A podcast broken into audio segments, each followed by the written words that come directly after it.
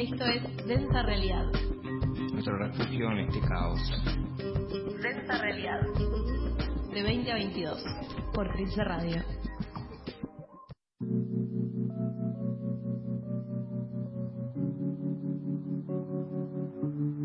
Siendo las 9 y casi 5 minutos seguimos en el, en el aire. Estábamos escuchando The Big Moon.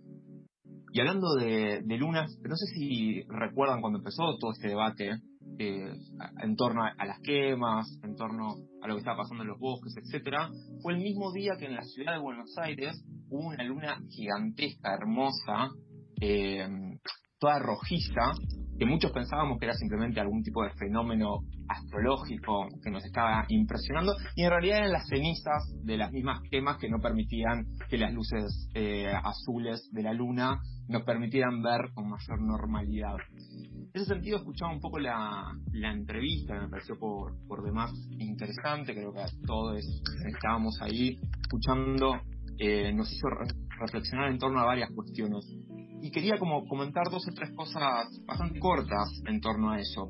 Primero, la cuestión sobre el gobierno y el proyecto político que hay en, en Córdoba. Ustedes saben que la misma fuerza política, el PJ, y particularmente el PJ cordobés, gobierna la provincia desde 1999 con una alternancia entre eh, Schiaretti, quien, es, quien está hoy, y de la Sota, fueron quienes fueron eh, alternándose y que fueron construyendo una suerte de racionalidad eh, gubernamental muy vinculada, por un lado, al agronegocio y por el otro lado, a la, a una a una idea de regulación del conflicto social a través de eh, medidas bien punitivistas, etcétera. De hecho, es tan así que la marcha de la gorra, una marcha para denunciar el accionar de, de la policía, nace en Córdoba en torno justamente a las regulaciones que existen y a lo bravo que es particularmente las fuerzas represivas en Córdoba. Esto no, no, con esto no estoy diciendo que en otros lugares no lo sea, pero sí que en Córdoba tienen algunos tipos de particularidades.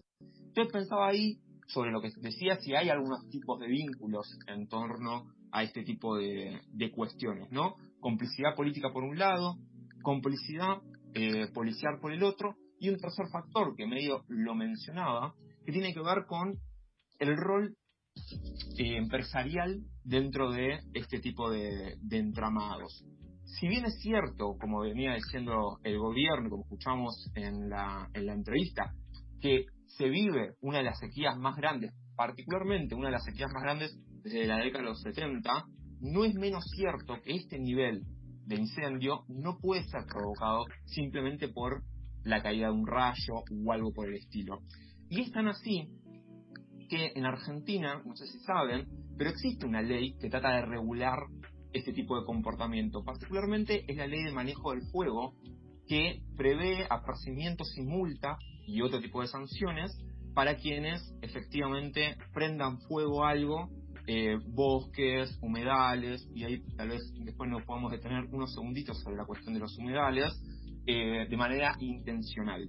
Ustedes saben que prender fuego en esos lugares, particularmente los humedales, tal vez es una práctica que tiene cientos de años. El problema no es tanto el fuego en sí mismo, sino cómo se llega o cómo se lleva a cabo ese tipo de, práctica.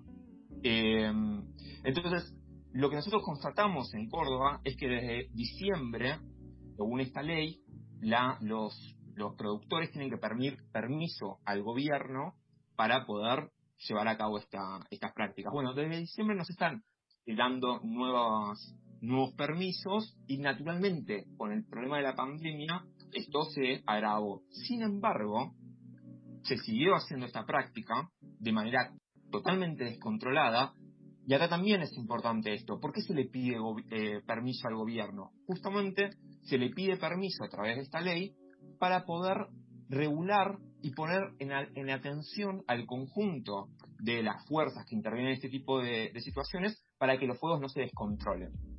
Entonces, una de las principales hipótesis que se está teniendo es que estos sectores empresariales eh, lo hicieron de cualquier manera y esta es la situación que, eh, vivimos. para que tengamos en cuenta tal vez algunos datos que, que escuchamos en la entrevista, pero que me gustaría retraer un poco. Solamente con estas quemas, en Córdoba estamos hablando de que se perdieron 10 millones de árboles nativos maduros, adultos, con más de 50 años. 10 millones. Estamos hablando de que eh, se quemaron más de 40.000 hectáreas entre montes, pastizales, cultivos, flora, fauna, con, toda con todo lo que eso significa de pérdida en términos de biodiversidad y con todo el impacto ecológico que existe. Entonces, ahí hay una primera cuestión que nosotros tenemos que, me parece que pensar, que tiene que ver con que es fácil echarle la, la culpa de este tipo de acciones a el calentamiento global, pero también es cierto que este tipo de acciones son las mismas que retroalimentan y agravan el calentamiento global. Nosotros vimos el año pasado quemas en Australia, quemas en Brasil. En este mismo momento, no sé si saben, también se está viviendo, por ejemplo, oleadas de calor las más intensas de la historia que se registran en el norte de nuestro continente, particularmente en Canadá. Estamos hablando de una situación que es muy grave y que tiene impactos muy importantes.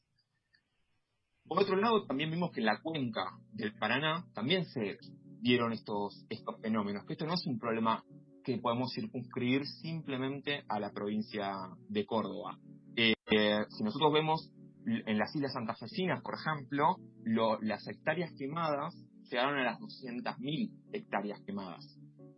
Entonces, acá yo creo que insisto un poco en esto de qué es lo que está pasando y cuál es el, el juego que hay un poco detrás de esto.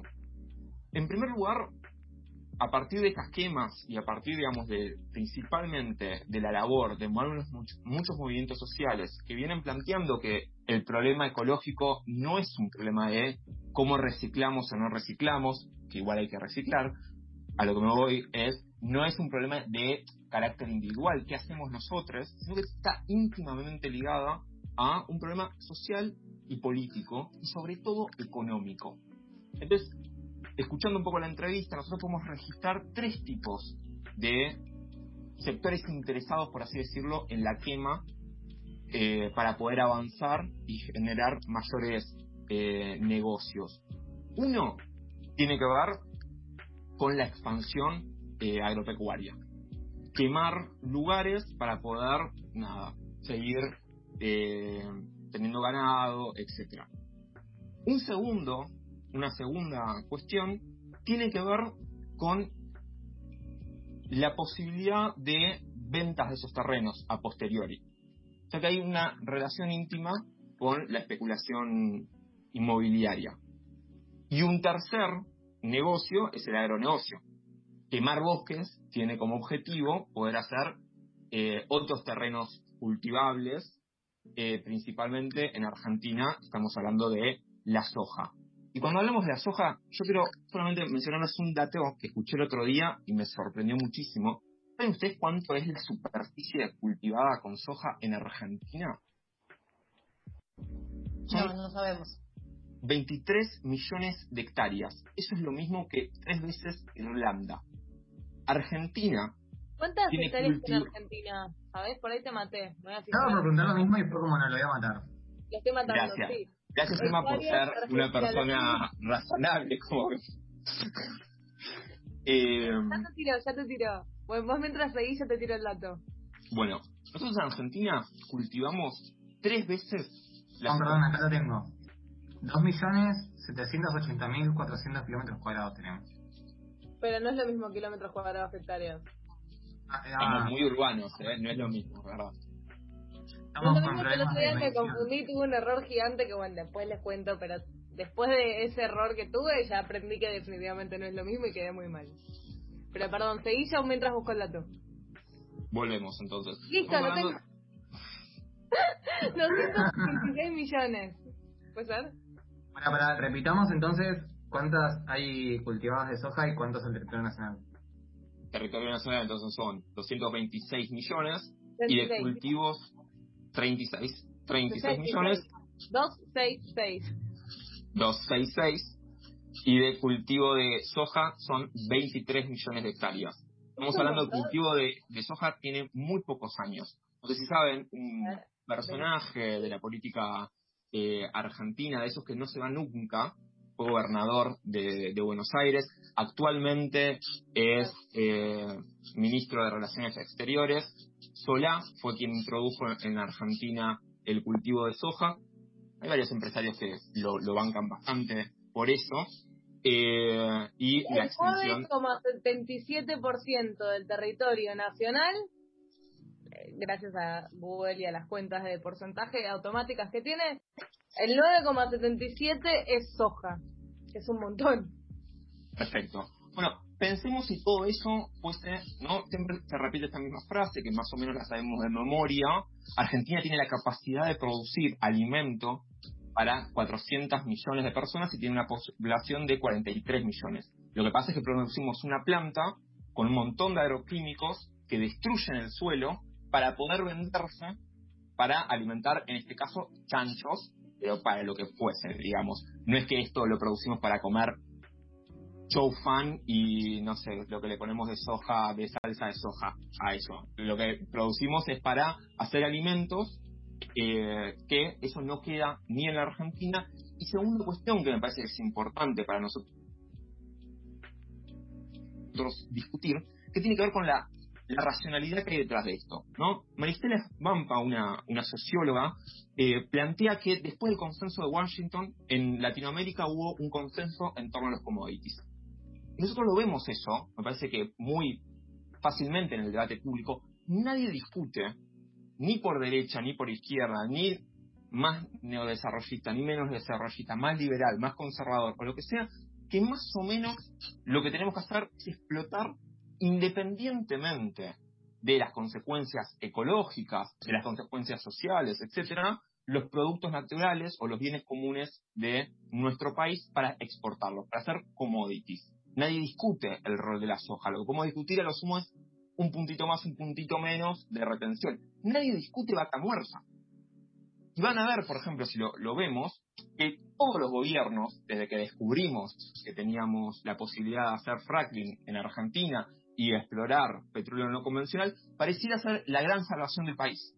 Ahora no, porque los precios se fueron al, infierno, es lo malo de cuando vendes nada, este tipo de cosas, pero eh, nadie discute que es la forma que tenemos de hacernos divisas, ¿no? hacernos dólares, hacernos de esa plata que en general o se fuga o va en términos de intereses de pago de deuda o, digamos, que en general tampoco es que sirven mucho para el desarrollo. Y estamos hablando de un sector económico que genera poco trabajo en términos generales. No, es, no estamos hablando de una forma de industrialización o una forma que pueda producir nuevos puestos de trabajo, mayores beneficios para la, para la población. Entonces me parece que ahí hay un elemento que es, que es importante que nosotros tengamos en cuenta, tengamos en cuenta la necesidad de rediscutir un poco la inserción de Argentina en la economía mundial y rediscutir las leyes que protegen yo no lo voy a decir como recursos naturales, me parece que es correcto empezar a cambiar algunas de nuestras formas de razonamiento. Nuestros bienes comunes son recursos que podemos extraer y usar a gusto y placer, siendo que son parte de nuestra reproducción de la vida. Y lo sabemos ahora que estamos viendo una pandemia, lo importante que es todo lo que lleve a la reproducción de la vida más que a la reproducción de mercancías para, para venderse. Eso es imprescindible. Bueno, lo imprescindible es tener también una mirada ecológica y su 20% de su territorio, esta sí es una cifra que me la, me la aprendí de memoria para venir, el 20% de su territorio son humedales, ¿no? Para que nos pongamos en tema y entendamos qué estamos diciendo, los humedales son ecosistemas complejos que dependen de un ciclo de inundaciones y un posterior retiro del agua. Muchas partes de la ciudad de Buenos Aires donde nosotros vivimos, donde están nuestros departamentos, eran humedales en algún momento, ¿no? Una suerte de pantano. Eh, quienes lean, le guste la historia y lean literatura vieja, sabrán que siempre se describe a Buenos Aires como un gran pantano, y no entendemos bien por qué, porque solo vemos cemento. Bueno, es porque efectivamente lo que se hizo fue esta forma de avanzar sobre el humedal para poder construir, si se quiere, el negocio inmobiliario del siglo XIX, solo que ahora tenemos... ¿Cómo? Puerto Madero. Puerto Madero hoy es como terreno literalmente rodado al río, que el río en cualquier momento nos lo va a o sea, lo va a pedir de vuelta, ¿no? Con este calentamiento global, con esto cómo va a subir el nivel del mar va a subir el nivel del río. En cualquier momento se les haya puesto. De hecho, si se quiere Puerto Madero... no molesta. No, estaba diciendo como si se quiere Puerto Madero es la la zona donde este proceso de Buenos Aires se hizo de forma, más recientemente, digo como que podemos nosotros incluso en nuestra propia biografía tener recuerdo de ese avance. Totalmente. Bueno, Emma, que es de, del profundo urbano, lo sabrá mejor que yo, pero por ejemplo muchos conflictos eh, ambientales que hay dentro de la zona Lamba, por ejemplo, tienen que ver con los humedales que existen hoy en día en Quilmes y la intención de avanzar en esos humedales, también tenemos en zona norte, etcétera.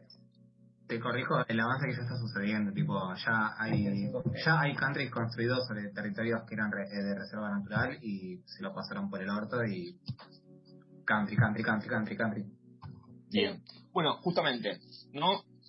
Solamente para cerrar la idea, entonces, los humedales son estos ecosistemas complejos que dependen de ciclos de inundaciones y ciclos de retiro del agua y que sobre todo regularizan la biodiversidad que existe en el lugar y la capacidad que tenemos de regularizar, como, como naturaleza, eh, la humedad en el aire para poder generar lluvias o que no haya inundaciones, etc. Y cuando hablamos de inundaciones, estamos hablando de un problema que no solamente es ecológico, es un problema sobre todo social. Si nosotros vemos los mapas de Argentina y ponemos un mapa de pobreza y un mapa arriba sobre la huella eh, de daño ecológico que se, que se hizo, vamos a ver el territorio coincide. Todas las villas de Argentina están construidas sobre territorios o que se inundan o que tienen problemas en torno a, eh, a tener un derecho a un acceso a un, a un ambiente sano. Entonces, en ese sentido, pensar el problema de la, de la ecología, de la ecología política, no es un problema solamente de cuidar árboles, es un problema sobre todo de justicia ambiental que también es justicia social. No hay una incisión en estos dos elementos. Y por último, no quiero dejar de mencionar esto, simplemente porque se dio mucho este debate en, durante los últimos días, que tiene que ver con qué pasa con la tierra, qué pasa con quienes destruyen de manera en ecocidio, qué pasa con las inmobiliarias que avanzan sobre estos terrenos generando daños irreversibles. ¿Y qué pasa con esos sectores a los cuales se les vulnera un derecho sistemáticamente, que es como es el derecho a la vivienda, que está en agenda mediática y que también hay un acuerdo, pareciera haber un acuerdo en todo el arco político, sobre la inviabilidad de la toma de terrenos o la inviabilidad de poder distribuir tierra para que una buena parte de la población pueda acceder a un derecho básico como es la tierra, el derecho a la vivienda, el derecho a un ambiente sano, etc. Entonces, por un lado tenemos expulsión de comunidades, destrucción del medio ambiente por parte de grupos económicos concentrados, y por el otro lado, cuando sectores vulnerables tratan de hacerse de un derecho, un derecho que les es violentado sistemáticamente, también hay una respuesta represiva del Estado la misma eh, respuesta represiva que no vimos frente a los empresarios, por ejemplo, que avanzan sobre algún humedal. Para terminar, ayer estuve charlando por otro motivo con uno de los abogados de la toma de Guernica y él me comentaba que hablando con la intendenta, la intendenta le decía, el problema es que yo tengo que defender los intereses de los 18 countries que hay acá. Bueno, eso es lo que hay de fondo.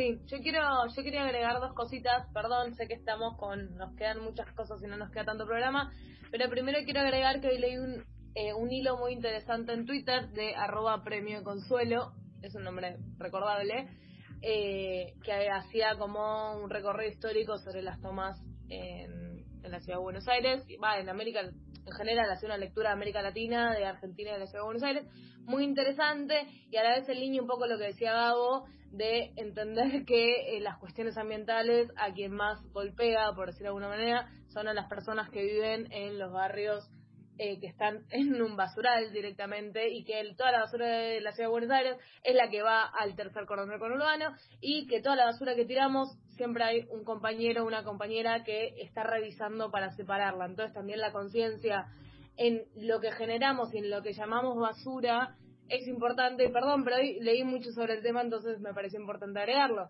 La basura que tiramos y todo lo que llamamos basura, eso es revisado por alguien para ver qué se separa y qué sirve y qué no. Entonces hay que replantearnos nosotros como seres que queremos realmente un cambio social o queremos ser parte o, o confiamos en que eso es posible, tenemos que hasta pensar en esos detalles como clase media que somos, como qué consideramos basura y qué no, y qué separamos y qué no, y qué cuidamos y qué no. Eh, nada, perdón, me puse muy firme, pero me pareció importante agregar estas dos cositas. Yo aprovecho para mandarle un saludo a mi amigo Santiago Nardín, que es quien está detrás de Mi Consuelo, y decirle públicamente que me, sigue debiendo un vino desde antes de la cuarentena, así que como sabemos que la cuarentena se va a extender hasta el infinito, que me lo mande por nada, tenemos un montón de plataformas de gente explotada que me puede mandar el vino, así que nada, públicamente ahora que... Vino y ranchan por Zoom. Esa y influencer y todo el mundo lo cita por ahí, bueno, dale, carpate el vino que Me gusta que soy todo el mundo citándolo. Pero sí, tuvo 149 um, retweets, justo lo, lo abrí acá porque me lo guardé para volverlo a leer más en profundidad. Y 27 tweets citados y 565 me gustas. Así que a Santiago Nardín, eh, sociólogo, que le podemos decir, eh, eh no sé, bueno, bla, eh, no me sale. ¿Cómo se dice cuando estudias lo mismo que alguien? Colega, más colega suyo que mío, digamos la verdad, pues yo estoy ahí con sociología, pero bueno, no importa. Le mandamos un saludo grande y ahora sí vamos a escuchar un tema porque nos extendimos un montón hablando de cosas muy importantes.